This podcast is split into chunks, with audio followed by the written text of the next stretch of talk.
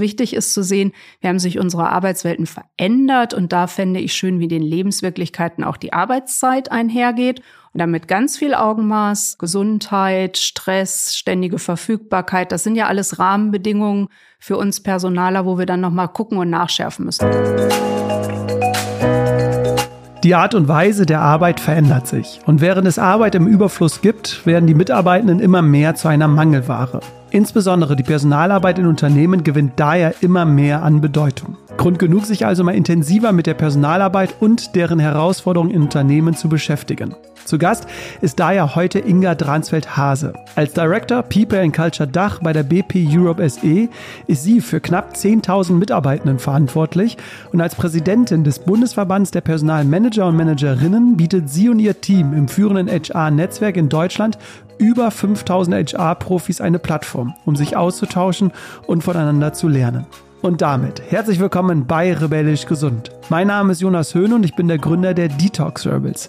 Wir begeistern Menschen für den gesunden Lifestyle und unterstützen Unternehmen, gesunde Rahmenbedingungen für ein lebenswertes und gutes Arbeiten zu schaffen. In dieser Podcast-Folge habe ich mich mit Inga über die Herausforderung der Personalarbeit in Unternehmen und deren möglichen Lösungen ausgetauscht, um ein lebenswertes und gelingendes Arbeiten zu ermöglichen. So haben wir zum Beispiel konkret über die zunehmende Flexibilisierung der Arbeitszeitmodelle, das lebenslange Lernen, die Frauenquote, bestmögliche Mitarbeiterbindung und viele weitere Themen gesprochen. Zum Abschluss des Gesprächs verrät übrigens Inga noch, wie sie ihrem zeitintensiven Ehrenamt, ihrem Sport, ihrer Vollzeitstelle und ihrer Rolle als Mutter und Ehefrau im Alltag gerecht wird und was ihr dabei im Alltag konkret hilft, alles unter einen Hut zu bekommen. Viel Spaß mit dieser Folge.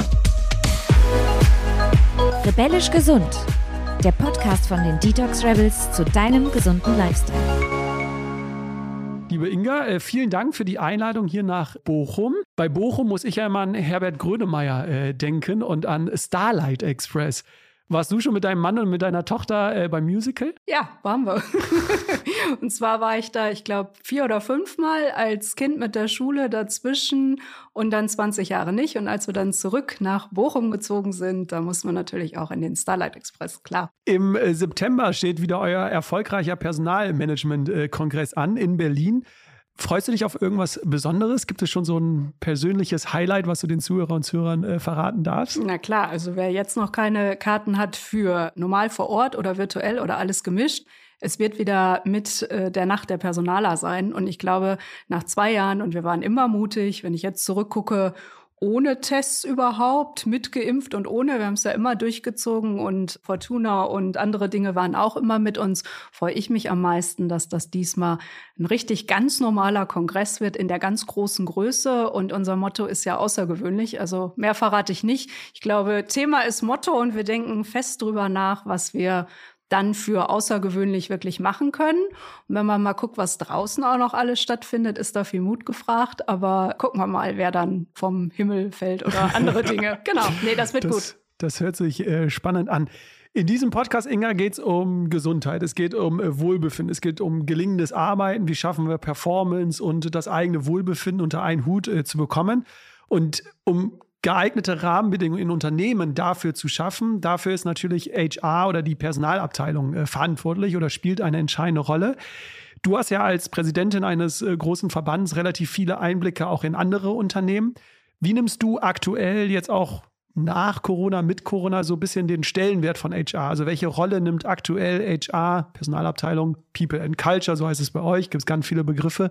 Welche Rolle nimmt das ein? Eine ganz andere Rolle und ich glaube, es ist eine Frage der Wertigkeiten und es hat sich was verändert, was, glaube ich, niemand gedacht hat. Es waren ja immer schon Ressourcen knapp und andere Dinge, aber durch Corona und davor und danach zu sehen, dass der Mensch wirklich die wichtigste Ressource ist und auch die Verletzlichkeit. Also ich glaube, dem Moment, den all meine Kolleginnen und Kollegen erlebt haben, dass man sagt, wer ist denn jetzt hier wichtig? Die Top-Führungskräfte oder nein? Der Experte oder wenn der nicht da ist, sind wir nicht mehr zahlungsfähig. Wenn die Abteilung krank wird, was passiert dann und wer kommt zum da niederliegen und blaue Teams, rote Teams, andere Dinge. Jeder hatte ja seinen Ansatz im Krisenmanagement. Ich glaube, das hat uns gezeigt, wo wir stehen. Und wenn wir das Ganze weiterdenken, Jetzt vor dem Hintergrund, wir sind vielleicht alle geflogen, wir waren alle schon mal im Restaurant, wir haben gesehen, Dinge werden eingestellt. Wirklich zu sehen, dass es einen nicht nur Fachkräftemangel gibt, sondern einen Arbeitermangel. Und ich glaube, wenn man das alles zu Ende denkt und dann ich glaube, man kann äh, uns als Profession, natürlich sieht man das anders und sagt, hey, wir sind alle super wichtig und der CFO in der Finanzkrise und der Personalvorstand jetzt in Corona. Ich glaube, was sich fundamental ändert, Babyboomer, Erwerbstätige, wie viele sind da? Es geht nicht ohne die Frauen, es geht nicht ohne die Vielfalt.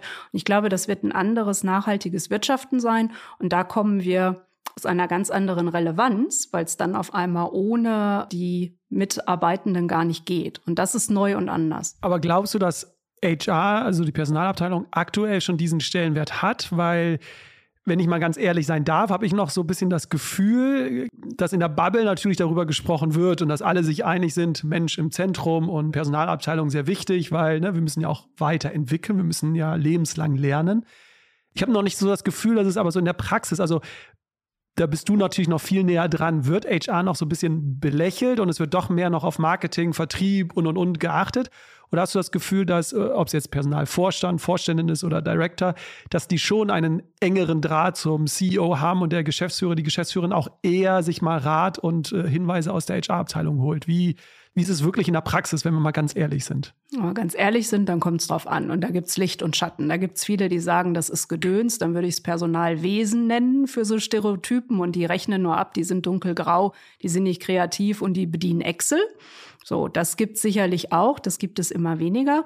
Und dann gibt es diejenigen, selbst wenn es ein Kleinstunternehmen ist, ich sage jetzt mal ein Handwerksbetrieb oder ein IT-Geschäft mit zehn Personen. Aber wenn dann einer Corona hat, der andere Bildungsurlaub machen will und noch drei Dinge anstehen und vier Positionen unbesetzt ist, da kommt, glaube ich, jeder Geschäftsführer, Vorstand oder wer sonst in Verantwortung ist, irgendwann dazu zu sagen, den Auftrag können wir gar nicht mehr annehmen. Wir können das nicht leisten und wenn noch was passiert, dann haben wir ein Problem. Und das ist, glaube ich, der Unterschied, so dass ich gar nicht komme von dem, was ist in der Bubble, sondern am Ende des Tages, wenn nicht mehr angenommen werden kann, der Auftrag, oder wenn man sieht, wir müssen jetzt hier an der Stelle Abstriche machen, weil einfach das Humankapital, die Menschen, äh, und ich würde sie alle ganz anders nennen, nicht da sind, dann ist das was anderes. Und ich glaube, das bringt den Stellenwert, aber auch die Einsicht, dass wenn wir dann um Talente und Köpfe, und dann sind wir ja eher in dem, was du gerade sagtest, Phrasen und wo sind wir da, werden darüber diskutieren. Der fundamentale Unterschied ist der rote Faden, dass alle, egal in welchem Geschäftsmodell sie sind, merken, dass mit denjenigen, die jetzt in Rente gehen, es nicht mehr so nachkommt. Und das haben wir bei den Azubis, das haben wir bei den Studierenden und das haben wir bei den Fachkräften. Genauso, wenn ich komme mit am Flughafen, im Restaurant oder in der Tankstelle, wo sind denn dann all diejenigen nach Corona geblieben, jetzt wo wir gar nicht mehr so viel Testzentren haben? Die sind nicht mehr da und den Mangel werden wir spüren und das führt zur Aufwertung. Das ist ja genauso wie, warum war es zu anderen Zeiten der CFO oder im Marketing, wann brauche ich das? Oder wenn ich digitalisiere, brauche ich dann den Digitalchef. Also da glaube ich wirklich an die Marktwirtschaft und das freie Walten der Kräfte, dass uns da glorreiche Zeiten ins Haus stehen. Die sind jetzt nicht da, bei manchen schon, aber es kommt und geht in die richtige Richtung. Das heißt, HR wird cooler und attraktiver. Ganz sicherlich und ganz eng am CEO oder man hat den Personalvorstand, aber da haben wir auch ein bisschen, sind wir in die Tiefe gegangen, wie sieht's in den Aufsichtsräten aus, wie viel HR-Kompetenz ist in den Aufsichtsräten, die Aufsichtsräte. Da will ich ne? mal kurz, äh, ja, nee, so. können wir jetzt direkt reingrätschen, weil das war nämlich eine Frage von mir so, weil bei manchen Unternehmen ist ja noch nicht HR ganz oben angesiedelt. Das heißt, wenn ein Personalvorstand sagt, ich brauche jetzt so und so viel Budget für ne, XY, um meine Mitarbeiter, Mitarbeitern weiterzubilden und so, heißt ja oft so, nee, ne, das sind nur Kosten, die du da verursachst, äh, wir wollen lieber woanders investieren. Und es gab eine äh, Studie, die wirst du dann wahrscheinlich auch äh, gelesen haben, von der Hochschule Ludwigshafen. Die, die haben wir mit ihm gemacht. genau, ich bin ist unsere. Heißen, ist eure sogar. Ich nur, unsere, ja klar. Mal, ich habe nur gesehen, dass die Hochschule Ludwigshafen es durchgeführt hat. Für die Zuhörer und Zuhörerinnen, die es noch nicht äh, gehört haben, die sind nämlich zu dem Ergebnis gekommen, dass nur knapp vier Prozent der Aufsichtsräte überhaupt eine längerfristige HR-Erfahrung haben. Genau. Kann das vielleicht der Grund sein, dass es vielleicht HR noch nicht diesen Stellenwert leider hat, wie es hat, weil die Führungskräfte eher aus anderen Bereichen kommen und das dann nicht so ganz nachvollziehen können? Da danke für die Steilvorlage. Deswegen auch nochmal danke an Stefan und Kava. Deswegen haben wir das gemacht, einfach um zu zeigen, was muss sich denn im System verändern und wer muss wen kennen und wer muss welche Vorprägung haben. Und wenn man dann nachher viel Kompetenz hat und das dann viel Finanzen oder andere Dinge sind, dann ist das Audit-Komitee vielleicht äh, gestärkt, aber nicht der Personalbesetzungsausschuss. Und deswegen wollten wir das äh, voranstellen und auch nochmal transparent machen, dass das für die Zukunft sehr wichtig ist. Denn um das bedienen zu können und um die Erfahrung im Kontroll- und Steuerungsgremium, die ja maßgeblich für die Zukunft des Unternehmens verantwortlich sind, reinzubringen, ist eben ganz wichtig, wer im Aufsichtsrat sitzt. Und dann haben wir den Aufsichtsrat, dann haben wir die erste Entscheidungsebene und später kommen wir wahrscheinlich nochmal dazu, wie es unten mit der Talentpipeline aussieht. Und das wäre dann ein holistischer Ansatz. Aber das war uns als Verband, als Thema wichtig, um in 2022 nochmal zu sagen, da bitte Augenmerk drauf. Und das ist ein längeres Thema, was wir dann auch weiter fortführen. Bevor wir zu diesen äh, Themen kommen, ihr vom Personalverband, ihr habt immer, also Verband der Personalmanager und Managerinnen, um jetzt äh, korrekt zu sein, ihr stellt jedes Jahr mal Thesen äh, für den HR-Bereich äh, auf oder generell für Unternehmen, was Herausforderungen sind, was auch Chancen äh, sind. Wenn man sich jetzt mal die Thesen äh, für dieses Jahr anschaut, äh, hat sich schon die menschliche Arbeitswelt so durchgezogen wie so ein roter Faden durch all eure ähm, Thesen. Das heißt, meine Frage wäre jetzt an dich rückblickend.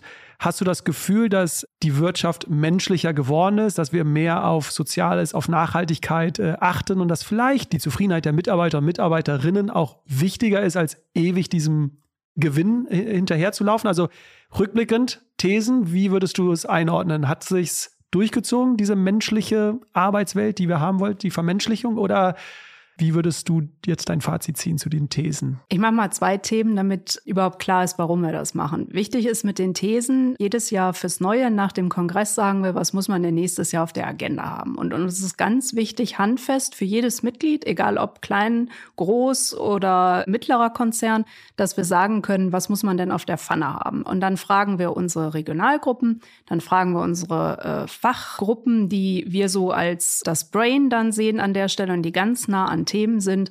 Was muss man denn, wenn man das hin und her diskutiert, dieses Jahr auf dem Radar haben? Und das ist ein ganz toller Prozess, den ich nicht missen möchte, denn so viele verschiedene HR-Perspektiven zu bündeln, hat man ja so als Einzelner, wenn man im Unternehmen in seiner, in seinem Fahrwasser schwimmt, nicht. Und deswegen ist das eine ganz tolle Bereicherung. Und dann stellen wir die auf und dann sagen wir jedes Jahr, was machen wir denn für Formate anhand dessen, was wir gesagt haben. Und mal sind wir besser, mal liegen wir auch falsch, mal andere Dinge kommen nachher dazu ja auch, wo wir Studien gemacht haben, um Dinge dann zu belegen. Ich glaube, das ist ein ganz spannender Prozess. Und wenn du das so schön zusammenfasst mit der Menschlichkeit, dann sehe ich das, aber ich bin auch so zurückhaltend oder im Englischen wird man sagen humble, dass von Wirtschaften, KPIs, Profitmaximierung hin zu Purpose, Menschlichkeit, das ist so ein Spagat, das machen wir nicht in dem Jahr. Das Ja ist aber wichtig, weil was man nicht plant, das kann man nicht messen. Und ohne Messbarkeit, ich finde, Zahlen, Daten, Fakten sind wichtig für HR. Und da können wir auch noch eine Schippe drauflegen. Das ist auch eine Frage von Anerkennung, Credibility. Wie steht man im Unternehmen? Das ist wichtig. Aber in aller Ehrlichkeit braucht es das ja länger. Da gibt es sehr viel positive Schritte und ich nehme mal eins raus mit der Nachhaltigkeit. Und da haben wir ja gesagt, es ist nicht alles, aber ohne das ist es nichts. Wenn man nachhaltig wirtschaften will, dann kriegen wir einen neuen Blick eben über die Frage ESG, was ist mit Environment und Social. Dann ist es das erste Mal, wenn, äh, ich sag mal, über Personal, Dinge und Themen dann ja auch berichtet werden muss, öffentlich, wo Finanzinvestoren sagen, hey, was passiert denn in dem Bereich? Ist das nachhaltig? Also dann habe ich nachher ein Produkt, wo ich sage, Rohstoff, Einkauf, alle anderen Dinge, aber sind denn die Arbeitsbedingungen auch passend dazu? Also ich glaube, das ist wichtig, um nochmal die Bedeutung zu unterstreichen, dass wir da auch nachhaltige Dinge haben. HR selber aber grüner werden kann und ganz praktisch zu enden, haben wir jetzt im Herbst die Diskussion vor uns, Energiesparen, HR, Facility Management, Workplace, jedes Unternehmen nennt das anders. Kommt die Homeoffice-Pflicht, weil wir Energie sparen, gehen wir hier wieder rein.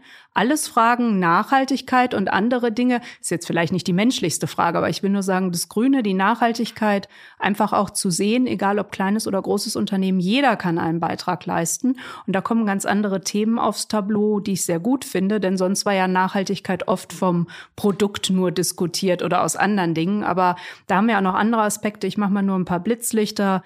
Wie ist das im Unternehmen, Bürgertum, Corporate Citizenship? Also was, was ist der Beitrag des Unternehmens? Warum gibt es so ein Unternehmen? Hat das eine Relevanz? Also ich glaube, das sind so große Themen, die auch wichtig für Demokratiefragen sind. Aber da kann ja jeder noch mal lesen. Also HR-Trends und Thesen. Äh, Weg, Wir sind auf dem richtigen Weg. Noch nicht und da, es ist aber ein langer wolltet. Weg. So. Und da ähm, muss man doch auch realistisch sein in einem Jahr. Das ist so wie ein Wahlprogramm und äh, Koalitionen vereinbaren ja auch immer viel und brauchen doch manchmal auch ein, zwei Legislaturperioden, um Dinge zu verändern. Mir das hat mal jemand mich. gesagt, in der Übertreibung liegt die Bildhaftigkeit. Von daher, glaube ich, darf man auch mal etwas höher äh, hinaus äh, schießen, um es äh, zu verbildlichen. Ein Ziel war es äh, von dir bzw. von euch auch mit der Bundesregierung zu sprechen über die Zukunft der Arbeitswelt. Du forderst nämlich von der Politik, dass das Arbeitszeitgesetz flexibler gestaltet werden kann. Ja, ja, Jetzt, guck ja. Mal, da, darf ich noch mal sagen, genau. Nein, also was ich wichtig finde, ist, die Lebenswirklichkeiten ändern sich und für die Wissensarbeiter. Also mir ist immer wichtig zu sagen, die Mehrheit arbeitet ja gar nicht so. Wenn ich eine Straßenbahn fahre, wenn ich im Krankenhaus bin, das sind ja gar nicht die Themen im Schichtmodell oder anderen Dingen. Da reden wir auch darüber und das ist die große Kunst, was was kann man da machen? Wie kann man es da verbessern? Aber für die Wissensarbeiter, Office oder Bürokollegen, wie auch immer man sie nennt, und Kolleginnen, da ist doch wichtig zu sagen, wie ist der Lebensalltag? Wann fange ich an? Wann bringe ich die Kinder weg? Was brauche ich sonst noch? Und da würde ich mir einfach mehr Flexibilität wünschen die Woche, weil wir alle gucken noch mal rein. Dann gab es auch Konzerne, die haben gesagt, na, und dann schalten wir die Systeme ab. Dann haben alle nicht mehr auf ihrem Smartphone geguckt, sondern noch mal die Rechner hochgefahren. Das hat dann netto eine halbe Stunde länger gedauert. Ich glaube, das ist nicht der Ansatz. Wichtig ist zu sehen, wir haben sich unsere Arbeitswelten verändert und da fände ich schön, wie den Lebenswirklichkeiten auch die Arbeitszeit einhergeht. Und damit ganz viel Augenmaß, Gesundheit, Stress, ständige Verfügbarkeit, das sind ja alles Rahmenbedingungen für uns Personaler, wo wir dann nochmal gucken und nachschärfen müssen. Aber klare Forderungen schon seit immer, bitte ein bisschen mehr. Und ich glaube, wir können unseren Mitarbeitenden auch einfach mehr zutrauen. Damit die Unternehmen äh, mehr Flexibilität haben, was sie natürlich ihren Mitarbeitern und Mitarbeitern weitergeben können, weil wenn Gesetze da sind, muss sich natürlich auch ein Unternehmen dran halten. Ich weiß, dass ihr eure Thesen immer zu Beginn des Jahres äh, erst formuliert und euer Kongress steht ja noch an. Ihr werdet da wahrscheinlich auch äh, intensiv sprechen. Darf ich denn vielleicht die eine oder andere These schon mal äh, jetzt so vielleicht rauslocken? Also gibt es vielleicht schon ein, zwei äh, Themen, wo du sagst, das wird auf jeden Fall für nächstes Jahr anstehen. Also welche Herausforderungen oder so, was, was siehst du ja? Vielleicht magst du ja mal ein Thema oder zwei Themen mit uns schon mal verraten. Auch, das muss man dazu sagen, wenn es noch nicht im Team vielleicht äh, jetzt besprochen worden ist. Genau, also wir sehen ja neue Entwicklungen, Highlights und andere Dinge. Ich antworte nochmal ganz anders. Die Workforce Transformation, da habe ich letztes Jahr gesagt, ich glaube, das beschäftigt uns jetzt die nächste Dekade. Und das meine ich auch echt so. Und da sind wir auch noch gar nicht so angefangen. Was meine ich damit? Ich probiere es mal ganz leicht zu erklären. Die Transformation in den Unternehmen und in den Geschäftsfeldern ist so groß, ob es jetzt die Mobilität ist, ob es E-Commerce ist, ob es andere Dinge ist.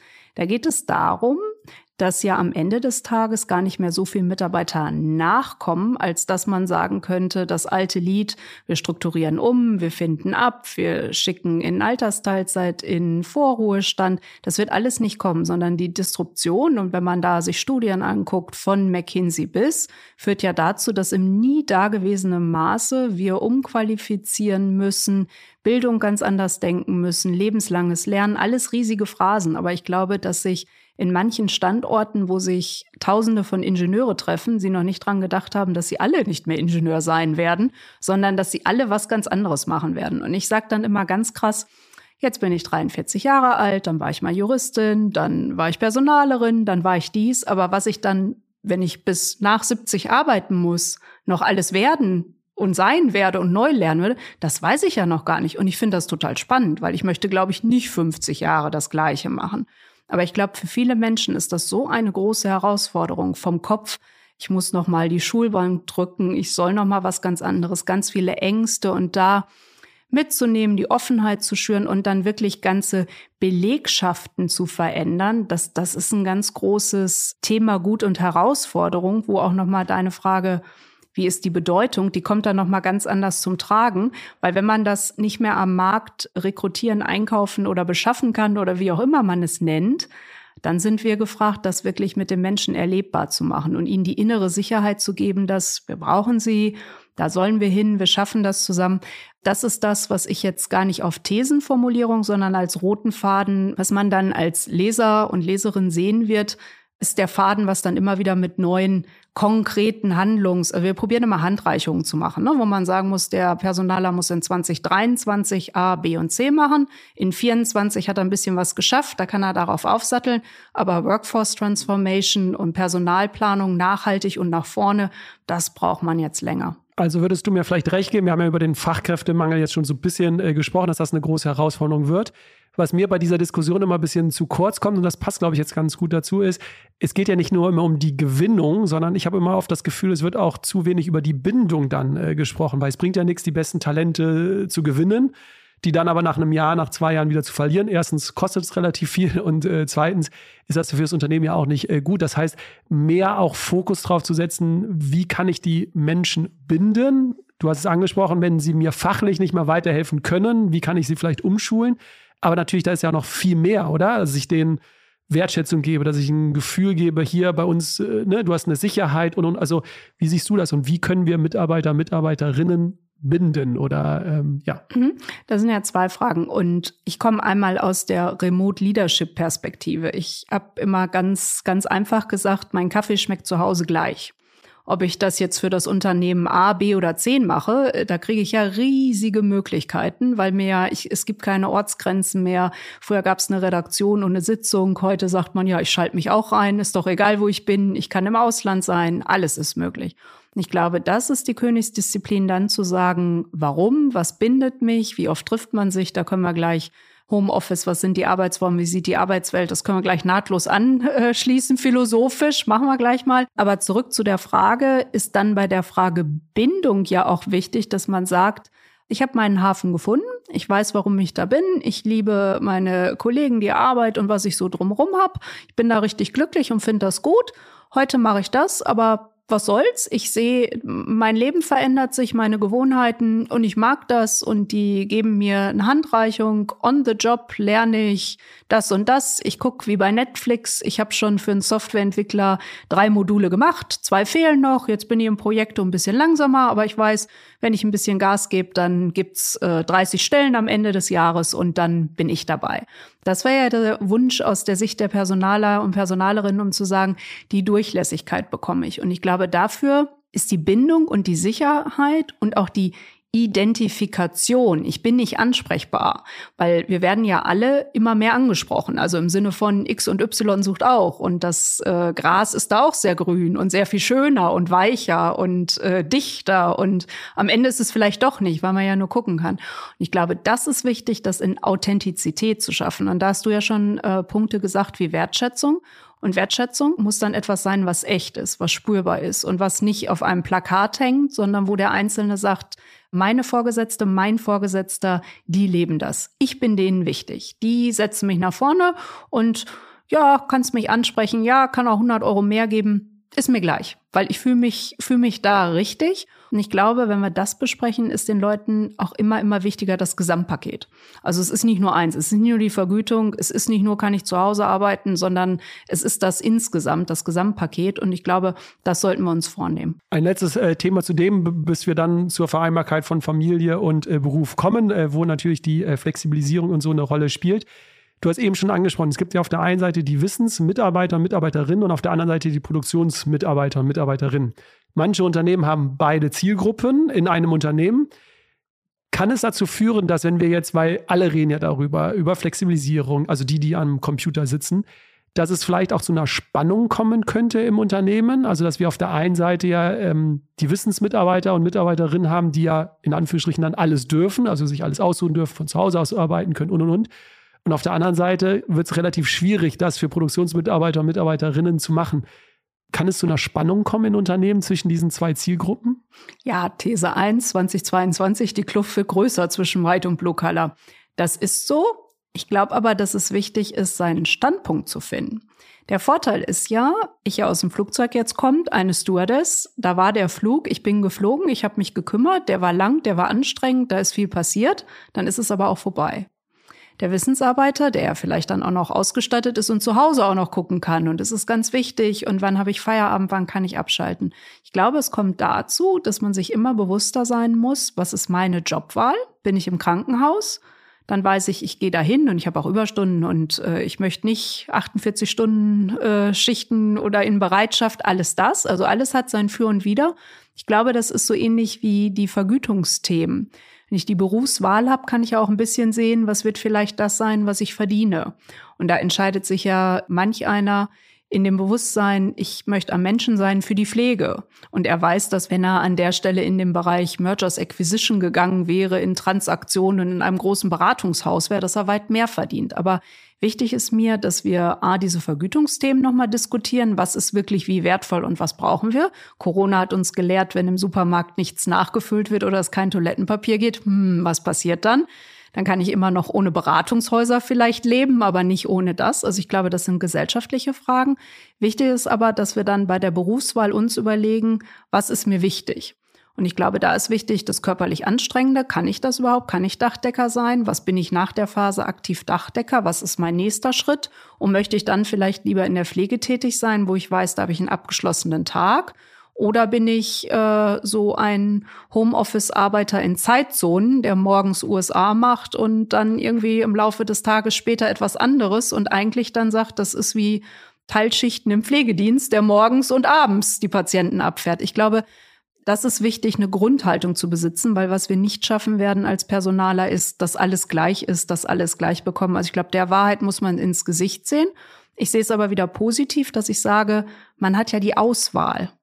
Und wenn dann Fachkräfte begehrt sind, habe ich auch die Möglichkeit, wenn ich sage, und das möchte ich auch nochmal offen aussprechen, ich habe größten Respekt, wenn man sagen will, was will ich werden? Das ist ja die größte Frage des Lebens, weil so viel tausend Stunden, wie man das macht, finde ich total wichtig, darin glücklich und erfüllt zu sein. Und wenn man dann sagt, auch mein erstes Studium, das war's nicht, dann muss man doch sagen, ja, herzlichen Glückwunsch, dass du es so früh gemerkt hast und nicht nach 20 Jahren und dann Sorgen, Ängste, eine Familie, drei Kinder und einen Kredit abbezahlen musstest, sondern vorne gesagt hast, nein, danke.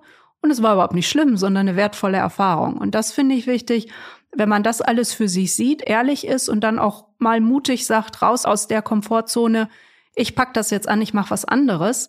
Ich glaube, da kann man sehr viel an Lebensqualität gewinnen, wenn man den Mut hat. Apropos äh, Lebensqualität, da spielt natürlich die Vereinbarkeit von Beruf und Familie eine wichtige Rolle. Ich glaube, mein Thema, was immer auch wichtiger wird in Unternehmen, sowohl aus Arbeitgebersicht als auch für die Mitarbeiter, Mitarbeiterinnen, dass das ein starkes Thema wird. Arbeite ich noch für dich oder nicht? Äh, Kriege ich das hier unter? Ein ähm, Thema ist ja die Flexibilisierung sozusagen der Arbeitszeit und des Arbeitsorts. Wie siehst du das? Wie können denn Unternehmen jetzt aktuell Menschen unterstützen, Familie und Beruf in Einklang zu bringen. Ich habe in einem Interview gesehen, ist ja auch ein Herzensthema für dich. Du bist selbst äh, Mutter, äh, du bist ehrenamtlich noch tätig, von daher glaube ich ja auch ein wichtiges äh, Thema für dich. Wie gelingt uns das in der Praxis, dass das zukünftig funktioniert, dass wir einerseits eine Familie gründen können und sich auch darum kümmern können und gleichzeitig beruflich aber auch erfolgreich sein können, das, was wir uns vorstellen, was wir unter Erfolg verstehen? Ich antworte mal bewusst aus der Mitte heraus. Ich glaube, das Allerwichtigste sind die Führungskräfte. Die Personalabteilung HR gibt vor, was die Rahmen sind. Und dann sind die Flexibilisierungen da. Aber dann ist immer noch eine Frage, wird das wertgeschätzt und ist das willkommen? Also muss ich um 8 Uhr da sein? Das muss ich ja nicht, weil in den Regelungen der Mehrheit klein, groß, wie steht das nicht drin. Aber die Frage ist ja, was ist die gelebte Kultur? Was sagt der Kodex? Und werde ich bei den nächsten Beförderungen berücksichtigt oder nicht? Und deswegen würde ich sagen, als Praxistipp, und was zeigt echte Wirksamkeit, Vorbild sein und die Führungskräfte, dass ich wirklich weiß, ich bringe jetzt zum Kindergarten oder ich muss in der Corona-Zeit Kind krank das wirklich nehmen, weil ich schaffe es sonst anders nicht und es ist wirklich da und es gibt kein Betreuungsangebot. Das ist wichtig. Und wenn das echt ist, bringt das für die Vereinbarkeit ganz, ganz große Schritte. Wie schaffen wir es denn, wenn äh, Führungskräfte es noch nicht intrinsisch verstanden haben, weil sie es vielleicht selbst in ihrer Familie genauso leben oder in ihrem Alltag? Wie schaffen wir es, diese Führungskräfte dort hinzubekommen, dass man das den Mitarbeiter Mitarbeitern offen stellt? Ist da irgendwie, kommt da spontan bei dir etwas? Also steht da, äh, Tropfen hüllt den Stein. Hinzu kommt, es haben sich ja die Machtverhältnisse geändert. Also wenn alle jetzt mal zu Hause waren, flächendeckend, und ich habe in vorherigen Interviews immer gesagt, äh, vor Corona, wenn der Vorstand, der Aufsichtsrat, die Betriebsräte, wenn man die Dinge, wo man gesagt hätte, also das kann man nun wirklich nicht von zu Hause machen, das kann man nicht virtuell machen, gemacht werden mussten, weil einfach Corona so lange war, dann kann ich ja nicht nachher mit einem Federstreich oder wenn gesagt wurde, na ja, Eigentümer, der Mittelstand, ach, wir halten das aber doch nicht durch, wir müssen das jetzt machen. Da hat sich doch einiges geändert. Und selbst die, die Bürokultur alle vor Ort gepredigt haben, die sind dann, glaube ich, flächendeckend, das kann ich wirklich hier sagen, dann doch auch alle mal einen Tag nicht da oder sagen eine lange Abendveranstaltung und am Morgen und dann den Tag doch nicht oder am Freitag, wir sind hier gerade über die Gänge gewandelt, da hat sich, da hat sich was verschoben. So. Auf das, was sich verschoben hat und auf die eigene Erfahrung, es geht und es ist positiv, aufbauend geht eine ganze Menge mehr. Und dann ist mir wichtig, wirklich Vorbilder. Also ich kann zum Beispiel sagen, was ich nie gedacht hätte, was ein altes Beispiel ist, weil meine Tochter jetzt schon neun Jahre alt ist, habe ich zum Beispiel gesagt, ich möchte auch stillen. Und das möchte ich als Mutter nicht missen. Jetzt habe ich sehr nah gewohnt, bin nach Hause gefahren und nachher habe ich festgestellt, dass die Führungskräfte, und die waren alle männlich, dann gesagt haben, müssen jetzt aufhören, du hast ja Wichtigeres zu tun und ich freue mich, ich habe jetzt endlich eine Mittagspause. Und keine Meetings mehr. Und da war ja noch Bürokultur. Und keine Meetings mehr, weil du bist ja jetzt weg und kommst gleich wieder. So, und dann haben wir nachher Dinge beibehalten. Aber hätte man mich vorher gefragt, ob ich ändern werde, dass alle anderen mit mir dann Mittagspause machen, weil ich was anderes machen möchte, hätte ich, glaube ich, nicht gesagt, dass das geht. Deswegen wagen, fragen, ermutigen und je mehr Mitstreiter man hat, natürlich umso besser. Aber ich glaube, es geht schon was. Und wenn die dann auch sehen, es hat was Gutes und keiner ist, das sind ja auch noch schöne HR-Themen, ist ja acht Stunden leistungsfähig. Also wann brauche ich eine Pause? Da sind ja dann noch Benefits drin, die man einfach mal machen muss und ausprobieren muss. Und ich sage immer, nach Corona sage ich, nichts ist unmöglich, weil das hätten wir alle nicht gedacht. Und ich glaube, so muss man sich auch neuen Themen stellen. Das wird in 20 Jahren anders sein. Oder ich habe immer gesagt, da werden junge Menschen über uns lachen, als wir sagen, ganz Deutschland, Europa, die Welt ist ins Büro gefahren, von acht bis in seiner Zeitzone. Und, und alle, ja. Und alle waren in der Kantine, ja. Und alle haben das Gleiche gegessen, ja. An allen Tagen, aha. Und nur in dem Zeitfenster, ja. Da werden ja alle sagen, okay, das waren ja lustige Zeiten, aber die werden nie wiederkommen. Also ich glaube, so sollte man auch mal zurückblicken, da geht noch was. Eine Möglichkeit natürlich, äh, wie du es gesagt hast, ist äh, diese Flexibilisierung, dass man den Mitarbeiterinnen und Mitarbeitern erlaubt, wie jetzt bei dir nach Hause zu gehen und äh, zu stillen. Eine andere Möglichkeit wäre natürlich auch in Teilzeit zu arbeiten. Für die Mitarbeiter und Mitarbeiterinnen, was ich so höre, immer ein beliebteres Modell. Jetzt muss ich sagen, aus der Berufspraxis hat Teilzeit noch nicht äh, das beste Image, äh, glaube ich. Das Image wird immer höher äh, aufgewertet, so habe ich das Gefühl. Es gibt immer mehr Führungskräfte, die sich sogar ähm, das Amt teilen. Äh, zum Beispiel bei der Deutschen äh, Bahn gibt es äh, ganz viele, die darüber ja auch äh, schreiben. Unser letzter Gast, äh, der Markus Diekmann, der als Teilzeit, also nur mit drei Tagen CEO bei Rose Bikes äh, war und den Umsatz verdoppelt hat. Würdest du sagen, es braucht mehr solcher mutigen Unternehmen und auch Menschen, die sagen, ich kann in Teilzeit auch eine Führungsposition bekleiden und kann auch ein CEO teilweise sein oder ein Vorstand sein. Glaubst du, wir können da ein bisschen mehr Mut haben als Unternehmen und als Mensch? Mhm, klares Ja. Einmal zur Teilzeit. Ich kenne viele, gerade weiblich, die würden sagen, Teilzeit ist schlecht, weil äh, das ist die Komprimierung der Arbeit mit weniger Zeit. So. Ein Hoch auf die Teilzeit, das sind äh, Männer und Frauen, die sehr effizient sind, die zeitgeplant sind, die dann sagen, so, um bis 12 Uhr habe ich das fertig, weil danach ist was ganz anderes, morgens komme ich wieder und dann geht's weiter. Ein Hoch auf die Teilzeit. Wenn man jetzt zweimal Teilzeit in dieser super fokussiert, super konzentriert. Ne? Ich sage immer, eine Teilzeitkraft in vier Stunden hat mir ja bei meinem langen Tag siebenmal was voraus, was in den vier Stunden rauskommt.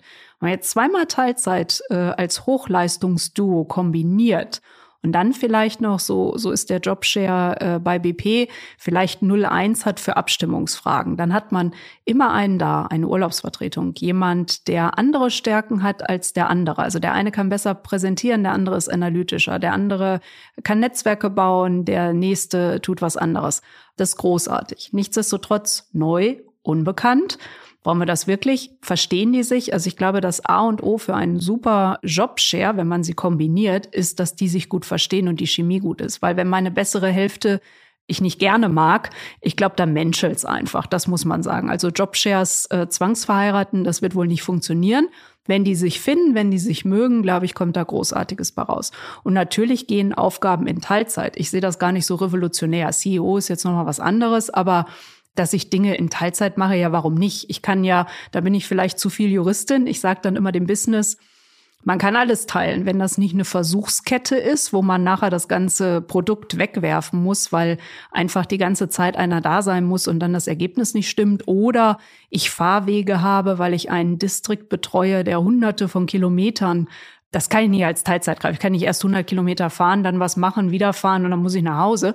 Das geht nicht. Aber ich glaube, ganz wenig geht nicht und ganz viel geht und dann ganz viel preußische Kultur lange, wer ist da und an, das sind Normen, Werte und andere Dinge, aber nicht, nicht die Teilzeit. Vielleicht ist ja Teilzeit, Vollzeit auch bald irgendwann gar keine Diskussion mehr, weil wir vielleicht irgendwann nur noch 20 Stunden, 25 Stunden Vollzeit äh, arbeiten. Wie siehst du aktuell die Diskussion? Ich meine, überall liest man es, die einen, paar Politiker und Politikerinnen fordern 42 äh, Stunden, die anderen gehen eher lieber auf vier Tage äh, Woche und so. Wie siehst du diese ganze Diskussion aus HR-Sicht? Total spannend. Ich kann hochfahren, nur wir müssen ja mal gucken, was wir als Nation schon an Überstunden, Fleiß und anderen Dingen leisten. Also ich glaube, das ist weder nachhaltig noch die Lösung auf Dauer, weil die Erwerbstätigen werden ja immer weniger. Also insofern ist das nicht die Lösung. Ich glaube, dass so komprimiert, wir arbeiten vier Tage, oft im IT-Bereich, oft mit Kunden. Hey, wir gehen Freitag ja eh noch Kanu fahren, dann besprechen wir alles andere. Ich glaube, auf einem Großkonzern mit Zeitzonen, verschiedenen Teams, mehreren Kunden, Fristen, da geht das leider nicht. Und ich glaube, die Mischung macht's dann wieder, dass man sagt, hey, dieses Team muss etwas auditieren und kann sich das einteilen auf drei Monate. Warum dann nicht in vier Tage Woche? So bei voller Bezahlung. Also ich würde mir vorstellen, wir diskutieren und vereinbaren Modelle, wo ich weiß, wenn ich in das Modell gehe, bekomme ich Folgendes und das kann für einen Lebensabschnitt richtig sein. Und es gibt vielleicht jemand anders, der sagt, ich baue jetzt gerade ein Haus, ich brauche Geld, ich mache mehr. Der kann ja von mir aus auch auf das Maximale gehen, was der Rahmen gerade hergibt und sagt dann, er macht ein Sabbatical und travelt. Da hätte ich die volle Freiheit, weil ich einfach glaube, zwischen Single, Familie, ich muss mich vielleicht um Pflegeeltern kümmern oder ich bin Entrepreneur und möchte halb im Unternehmen sein, um abgesichert zu sein, Krankenkasse, Rentenversicherung, andere Dinge. Ich habe aber Lust und Freude daran, noch etwas aufzubauen oder mache irgendetwas anderes in einem anderen Bereich. Das muss kombinierbar sein, weil ich glaube, man kann nicht mehr sagen, ich schreibe vor, du musst hier, sondern die Menschen die, werden das finden. Ist das nicht die, die Lösung? Ich frage mich, überall ist dieses ganze Thema individuell und persönlich. Ne? Im Marketing, überall wissen wir jetzt, okay, selbst in, wenn wir über Generationen sprechen, auch das, wenn man mit Zukunftsforschern spricht, die sagen so, wir können gar nicht mehr sagen, die eine Generation, weil innerhalb dieser Generation alle wieder individuell und eigen sind. Und da frage ich mich, Zurückblickend war es ja gut, gewisse Modelle zu haben und was vorzugeben, aber sind wir heute in der Zeit, wo alles sehr persönlich und individuell ist, müssen wir nach einem Mo Modell wieder suchen, die wieder für alle Unternehmen, für alle Mitarbeiter und Mitarbeiterinnen passen oder sagen wir nicht einfach, ey, lieber Mensch, du bist Single, wie du es gerade aufgezählt hast, du suchst schon das Richtige für dich aus, wie es passt. Also manchmal frage ich mich so, wieso lassen wir das nicht mal zu? Also warum müssen wir immer in Modellen denken? Modelle und Szenarien vereinfachen ja Dinge. Braucht man sie? Ich würde sagen ganz klar nein. Da sieht man ja, ich mache mal ein anderes Beispiel, Demokratie. Da wird keiner mehr die absolute Mehrheit haben auf Dauer. Da wird es viele Parteien geben, es wird sich immer neu Zusammenschlüsse geben müssen. Das ist aufwendiger, das ist diskussionsfreudiger. Das ist genauso wie wenn wir Mitbestimmung 4 plus 0 denken. Wenn alle zu Hause sind und ich den Betriebsrat nicht sehe, wo hat der seine Rolle? Ich habe Live-Umfragen, wo im Meeting gefragt wird, alle geben es ein und dann sehe ich, wie die Nation denkt und fühlt und macht und tut. Also ich glaube, All diese Rollen müssen wir neu definieren. Aber wenn du mich fragst, ich finde, der Aufwand lohnt sich und der Einzelne, wir haben eine Gesellschaft, die sich individualisiert und das wird sich über kurz oder lang auch in den Arbeitszeitmodellen widerspiegeln. Und One Fits All aus meiner Sicht geht nicht, aber natürlich ist der Aufwand. Wir haben ja auch noch eine andere These, wo wir sagen Leadership in Sandwich, also mehr Kommunikation, mehr wie bringe ich das zusammen, was sind unsere Standards, Ways of Working, also wann sehen wir uns, wie lange, wie oft, keiner fühlt sich benachteiligt, alle wissen warum, wir haben das diskutiert, das ist Aufwand, das kostet Zeit, das braucht Integrationskraft, also leichter wird es nicht, gerade für die Führungskräfte an der Stelle, aber es lohnt sich. Ein Thema, das hattest du eben schon äh, angesprochen, das äh, würde ich mal mit dir aufgreifen. Hatten wir bisher in unseren Podcast-Folgen noch gar nicht so das äh, Thema. Nämlich äh, gehört aber halt zum Thema Familie natürlich dazu, weil es noch sehr viel Entwicklungspotenzial hat, die Gleichberechtigung von Mann und äh, Frau. Gibt ganz viele Themen, von der Bezahlung hin bis zu, wer bekleidet denn jetzt überhaupt die Führungsposition. Ich will, bevor ich meine Frage stelle, nur ein paar Studien äh, zitieren, weil ich fand, äh, wir hatten letztens den Direktor des Max-Planck-Instituts äh, dort und ich fand das so erstaunlich, weil es wirklich sehr ähm, fundierte wissenschaftliche Studien sind. Und zwar sind die aus Amerika und die belegen, dass wenn Frauen in Führungspositionen sind, äh, die Unternehmen sich länger am Markt halten, also länger brauchen, bis sie quasi insolvent gehen, wenn wir solche Unternehmen äh, betrachten die Unternehmen aber auch produktiver sind, wenn Frauen im Vorstand äh, sind. Und, um das mal ganz konkret zu machen, in dieser Studie waren die Erlöse pro Mitarbeiter, pro Mitarbeiterin steigen um drei Prozent, wenn die Frauen im Vorstand sind. Auch das Gehalt von Frauen ist in Unternehmen höher um zehn Prozent, wenn mindestens eine Frau im Vorstand ist. Also es gibt ganz, ganz viele Studien, die belegen, dass aus gesellschaftlicher Sicht es einfach unfair ist, aus volkswirtschaftlicher äh, Sicht es einfach eine Verschwendung von Talenten ist, aus unternehmerischer Sicht ja auch nur nachteilig ist im Hinblick auf Gewinn, Produktivität und und und. Frage äh, an dich, wieso tun sich denn noch Unternehmen so schwer bei diesem Thema? Ich habe das Gefühl, das ist noch, alle reden darüber, aber irgendwie sieht es in der Praxis bisschen mau noch aus, wenn ich das sagen darf. Ich sage mal als erstes, die Frauen sind bereit, man muss uns nur holen. Nein, ich habe immer gesagt, intellektuell sind wir jetzt durch. Also es ist belegt, dass es so ist und jetzt geht es eigentlich nur noch um den Weg. Deswegen würde ich auch sagen, eine Quote ist ein notwendiges Übel. Aber nochmal auf die Studie zurückzugehen, das ist ja die Frage Frauen-Geschlechterpräferenzen und du hast vorhin so schön gesagt, nicht jeder ist gleich. Und das ist mir auch nochmal wichtig als Aussage. Also nicht jede Frau ist risikoavers. Aber wenn wir im Schnitt gucken, täte uns die Mischung gut. So. Wenn wir dann sagen, was macht Umsatz, was ist Gehalt, ja, langsame Schritte und dann kannst du jedes Jahr gucken, wie groß ist die Gehaltslücke, Mann, Frau, da tut sich was. Wiederum sieht man noch in Altersvorsorge und ganz hohe Positionen, da tut sich nicht so viel. Also am Ende des Tages wirklich, wirklich auf den Punkt geben, ich möchte das nicht mehr diskutieren, weil es fundiert belegt ist. Und jetzt ist nur noch die Frage, das ist ja ganz viel, was möchte ich und wie bin ich geprägt? Ich mache mal ein Beispiel wenn eine Familie fünf Kinder hat und ein Partner sagt, er bleibt, sie bleibt zu Hause, habe ich da vollen Respekt vor, weil ich denke, ein Haus, die Aktivitäten hin und her bringen und was nicht alles, um den Kindern gerecht zu werden, ist das richtig, wenn da einer ist, der sich kümmert. Einer. Und das können ja beide Geschlechter sein. Und wenn dann äh, man sagt, nein, wir schaffen das, weil wir uns Hilfe dazu nehmen oder weil wir in einem Land leben, machen Beispiel Frankreich, wo Kinderbetreuung überhaupt kein Thema ist. Da geht das dann wieder. Also wichtig sind wirklich das Umfeld und den Rahmen zu schaffen. Das können wir als Unternehmen. Das kann die Politik über, wie sind die gesellschaftlichen Rahmenbedingungen in Betreuung. Und dann entwickeln wir uns weiter. Und wenn man dann lange drüber nachdenkt, dann sehe ich in meinem Umkreis aber doch ganz viele und auch Freundinnen, wo ich sehe, nein, die entscheiden sich aber trotzdem dafür. Und ich glaube, das sind unsere ganz tiefen äh, Werte, Normen und Prägungen. Und ich ertappe mich selber dabei, dass man dann stereotyp auch auf sich selber reinfällt, dass man dann sagt, was man machen soll. Ich mache mal ein Beispiel. Wir hatten mal ein Au-pair und da hätte meine Mutter gesagt, ach, kann die mal grad saugen. Dann war von der der Freund da, da hat das meine Mutter nicht gesagt. Dann habe ich das gesagt und wir haben das diskutiert. Oder wir hatten x Haushälterinnen, die dann immer mich gefragt haben, wo denn alles ist wo mein Mann gesagt hat, das brauchen Sie sie nicht fragen, das weiß sie nicht. Aha, also das sind so Dinge, wo wir einfach mal sehen müssen. Mein Mann hat mal zu mir gesagt, das ist Schnupfen, das ist Husten, das ist Fieber. Was willst du denn da helfen? Und das ist irgendwie so tief in uns und das fängt bei Kinderbüchern und Kleidung in Pink an und ändert bei anderen Dingen. Ich glaube, wir brauchen Zeit, aber für mich stellt sich nicht die Frage, sondern nur, wie kommen wir dahin? Und da finde ich dann zum Beispiel, dass eine Frauenquote oder Aufsichtsratsquote, wenn man sich das in Zahlen anguckt, für so wenige ist, dass das nicht reicht. So dass viel wichtiger ist, wenn wir sehen, Frauen haben schon höhere Bildungsabschlüsse. Und wenn wir dann nachher sehen, wie viele werden Professorinnen, wie viele werden Partner in Rechtsanwaltfirmen, wie viele werden, das ist ja dann nachher nicht und warum das so nicht ist, das ist, glaube ich, viel in den Köpfen. Und deswegen müssen wir da an die Köpfe ran und da braucht es wieder Vorbilder, Thematisierung. Und ich weiß auch, manch einem Mann kommt es dann aus den Ohren raus. Und da denke ich mir immer, es geht ja nicht darum, dass wir 52 zu 48 wollen, sondern es geht ja darum, dass man von fast nix auf mehr kommt. Und ich glaube, bei allem anderen, und das ist dann Ratio, und ich glaube, das ist am Ende bei all denen für und wieder und was auch immer zählt, da würde ich doch sagen, mein Unternehmen, meine Verantwortung, wenn ich sehe, ich bin produktiver, ich wirtschafte besser, es ist fürs Risiko besser, ja, da muss ich da hingehen, weil es ist alternativlos, dass es gesünder ist, dass es besser ist. Und ich glaube, wir haben auch die gesellschaftliche Reife, dass wir das schaffen. Und da gibt's ja von, wir haben Krankenkassen und, und Sozialsysteme erschaffen und wir werden auch schaffen, dass wir gleichwertig sind.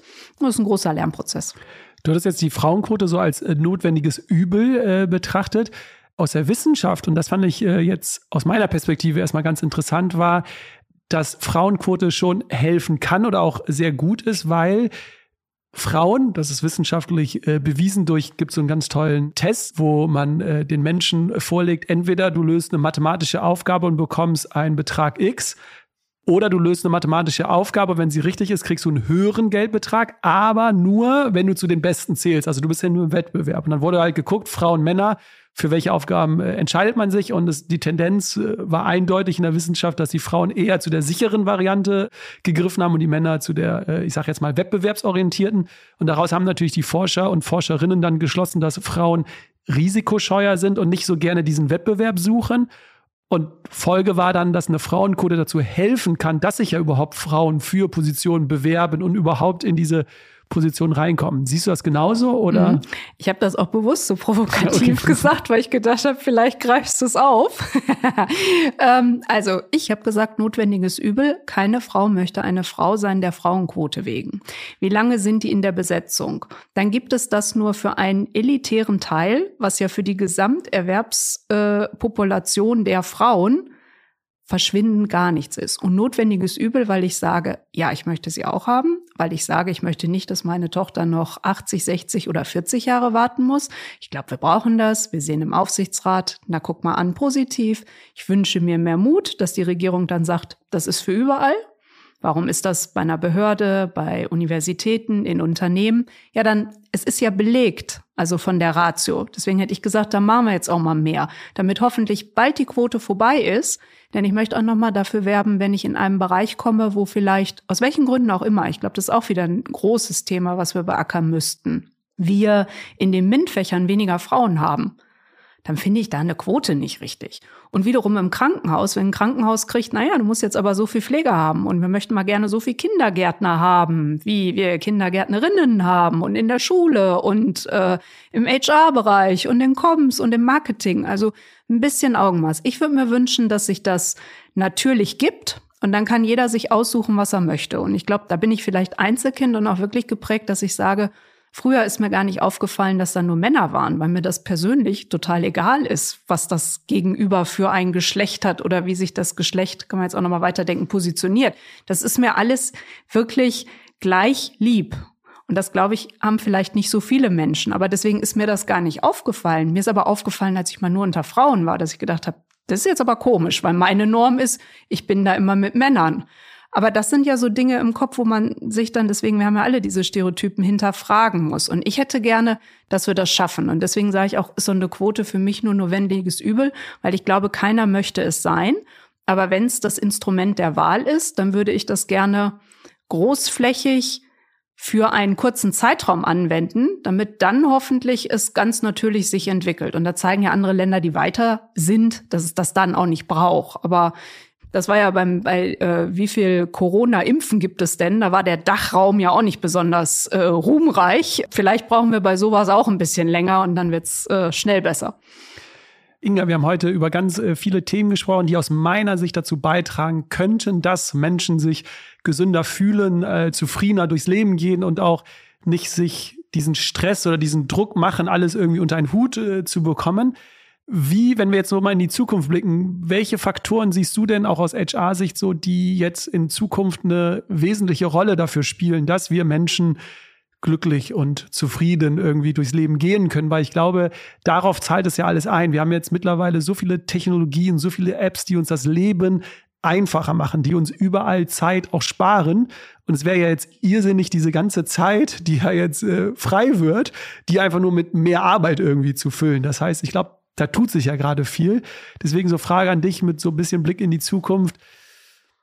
Was kommt auf uns zu? Wie können wir das gestalten? Was sind so Themen jetzt noch für dich, wo du sagst, ähm, so stellst du dir eine gesunde, eine gelingende Arbeit äh, vor oder ein gelingendes Leben? Puh, das sind ja das äh, großes, äh, große Fragen. Ich, ich wollte mal noch ganz einfach starten, nämlich dahingehend, dass ich sagen würde, es sind die soften Faktoren. Und das ist ja auch die Frage, wenn man guckt, Krieg in Europa und man hat Länder, wo jetzt so schlimme Ereignisse äh, passieren, dass man sagen müsste, auf die Psyche gesehen müssten ja alle da ganz krank rauskommen bei dem, was man erlebt hat.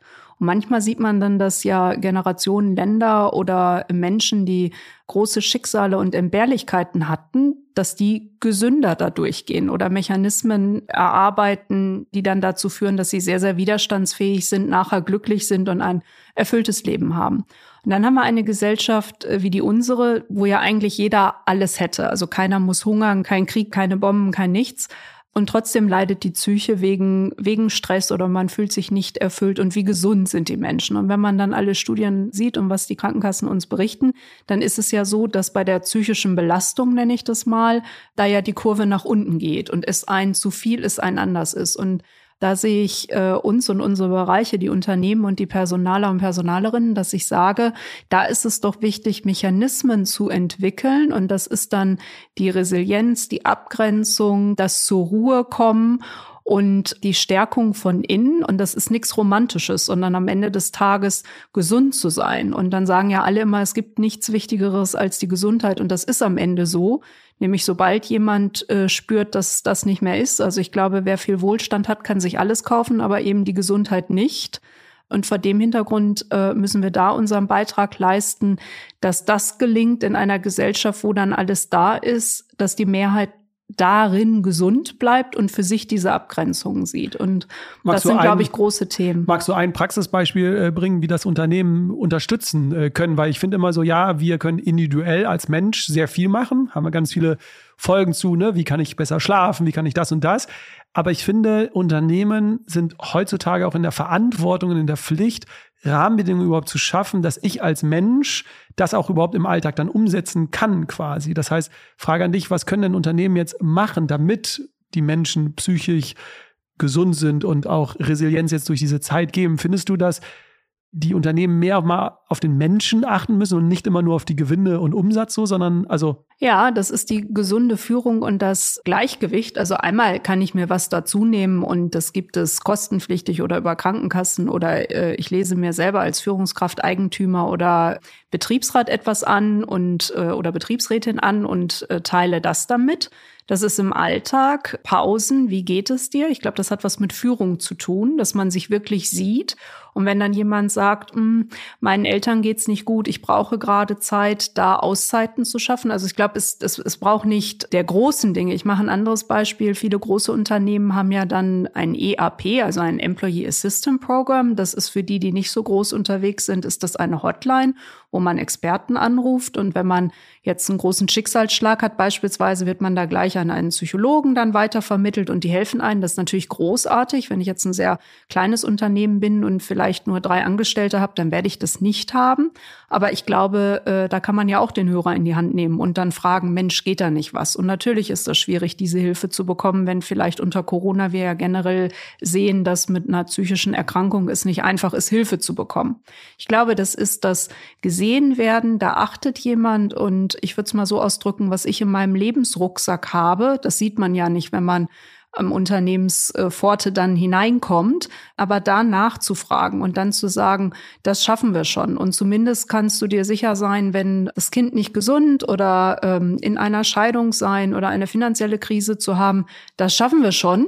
Jetzt mach dir mal nicht den Kopf um uns. Und wir sehen auch in der Performance, ich glaube, das gibt so viel Rückhalt und Boost am Ende des Tages zu wissen, ach, jetzt habe ich es gesagt, jetzt wissen die das, jetzt wissen die, was da ist und ich fühle mich zumindest sicher, dass jetzt nicht morgen einer kommt und sagt, ähm, sie kriegen eine Abmahnung oder der Bonus geht nach unten oder was auch immer.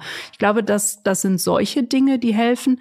Am Ende ist es der einzelne Beitrag und auch eine Führungskraft kann da in gesunde Führung ganz erheblichen Einfluss haben. Du hast gerade was äh, Schönes gesagt, was wir in einer anderen Folge hatten. Und zwar in Amerika gibt es den Psychologen Dr. Brand Blanton. Äh, der ist so der Urvater, Urerfinder der Radical Honesty Bewegung, also der radikalen Ehrlichkeit.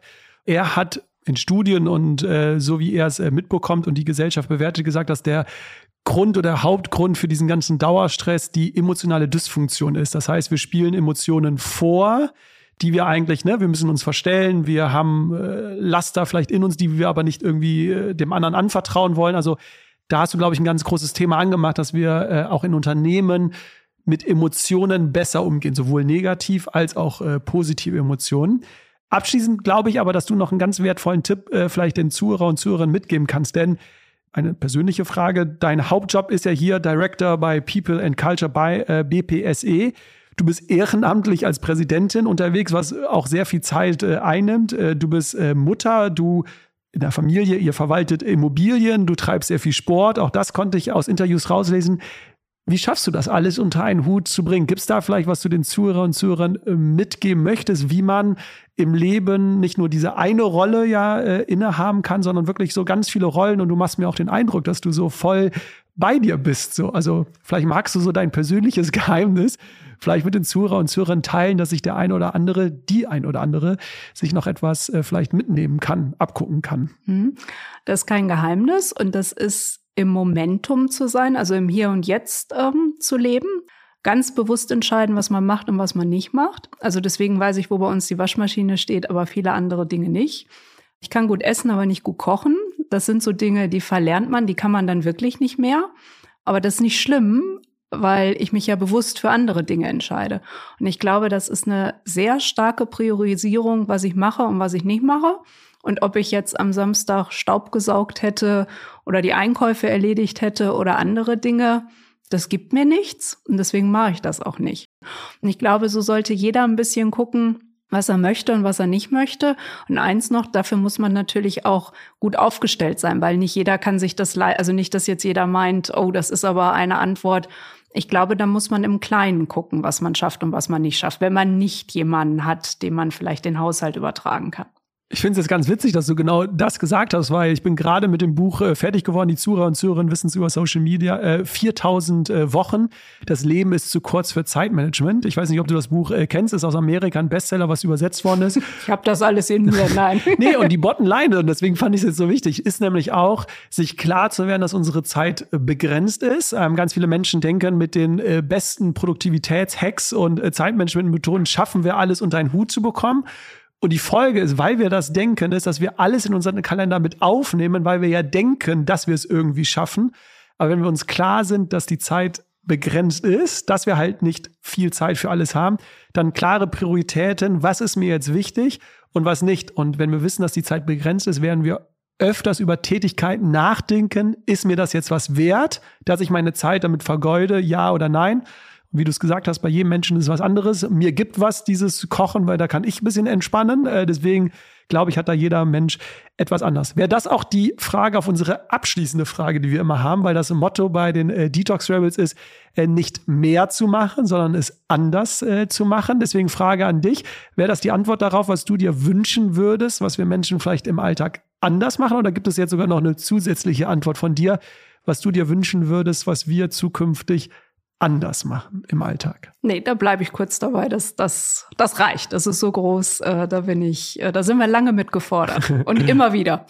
Total. Also für jeden Zuhörer und für jede Zuhörerin kann ich das Buch wirklich nur empfehlen, weil da auch der, die These dran steht, wir müssen auch Nein sagen zu mittleren Prioritäten. Also die Übung, weil die finde ich so schön, für die, die vielleicht noch nicht so weit sind, sich mal 25 Themen aufzuschreiben, die für einen wichtig sind. Ne? Alles mal aufzuschreiben und dann nur sich auf die ersten fünf zu fokussieren. Und die anderen 20 sind jetzt nicht die, die wir vielleicht mal machen könnten, sondern wo wir bewusst Nein sagen müssen zu diesen Tätigkeiten, weil diese Tätigkeiten sind nicht wichtig genug, dass sie unseren Hauptfokus einnehmen, aber sie sind gefährlich, dass wir halt unseren Hauptfokus verlieren. Und das fand ich auch ganz interessant, nicht nur Nein zu sagen zu Sachen, die wir nicht wollen, sondern auch lernen, Nein zu sagen zu Sachen, die wir, ja, mögen, aber halt die nicht wichtig äh, genug sind. Da komme ich nochmal gerne Einsatz aus Unternehmenssicht. Und das heißt auch, weil das einzelne Lieblingsthema, da geht das ja noch zwischen den fünf und den restlichen, die auf der Strecke bleiben. Jetzt kommen noch 20 Mitspieler dazu und die haben ja nicht meine Nummer eins, sondern die Nummer 18. Und da hat mal eine Führungskraft gesagt, nein heißt nein und nicht es kommt wieder oft. Also nein heißt ich tue nichts, Backlog, nicht wir arbeiten dran und auch nicht das Thema kommt mit anderem Titel wieder und wird noch, also das ist ja auch Unternehmenskultur, dann kommt es um die Ecke und heißt ein bisschen anders. Nein ist nein und fünf sind fünf und nicht sechs und nicht Nummer acht im neuen Gewand.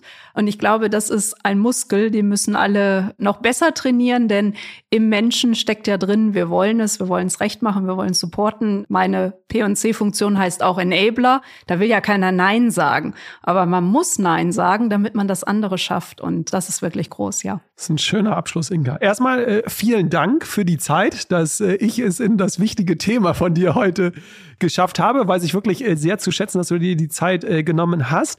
Wer mehr von dir, von euch erfahren möchte, du wurdest mal von äh, Haufe, du wurdest nämlich auch ausgezeichnet als einer der 40 äh, führenden HR-Köpfe. Du wurdest von äh, Haufe als die geschickte Netzwerkerin äh, bezeichnet. Deswegen glaube ich, dass alle, die mal mit dir jetzt in Kontakt treten möchten, vielleicht noch mehr von dir erfahren möchten, du bist sehr aktiv auf äh, LinkedIn. Von daher glaube ich, bist du da auch äh, offen, wer mit dir in Kontakt treten möchte. Das heißt, alles unter dem Stichwort Inga Transfeld Hase wird man dich natürlich finden. Es gibt den Bundesverband der Personalmanager und Managerinnen. Äh, ihr wachst immer mehr. Ihr habt jetzt im September auch diesen tollen ähm, Kongress. Das heißt, wer noch kein Ticket hat, kann natürlich auf der Homepage äh, sich ein Ticket erwerben oder generell mal schauen, was dieser Bundesverband äh, macht. Wie gesagt, eine Plattform, um sich auszutauschen und voneinander zu lernen. Und ich gehe davon aus, dass ihr natürlich auch bei BP natürlich immer auf der Suche nach ganz tollen äh, Talenten seid. Das heißt, auch dort kann man sich, denke ich mal, auf der Homepage bisschen durchklicken. Ich danke dir vom Herzen. Den Werbeteil hätte ich gar nicht besser machen können. Also bei BP gucken richtig groß, ganz spannende Wachstumsfelder von Mobilität und ähm, Elektropulse, Tanken, Hydrogen, Wasserstoff, andere Dinge. BPM 150 Euro, 150 Formate, der Kongress, äh, da würden wir uns sogar abends persönlich sehen oder auf der Bühne oder dazwischen in Berlin, so, das hast du so schön gesagt, oder über LinkedIn und wir sehen uns. Freue mich auf die Kontaktanfragen. Und nochmal großen Dank an dich und ja, alles Gute und gesund bleiben ne, für die Zukunft. Danke dir, liebe Zuhörerinnen und Zuhörer, egal wo du bist, noch einen schönen Tag und macht's gut. Bis bald.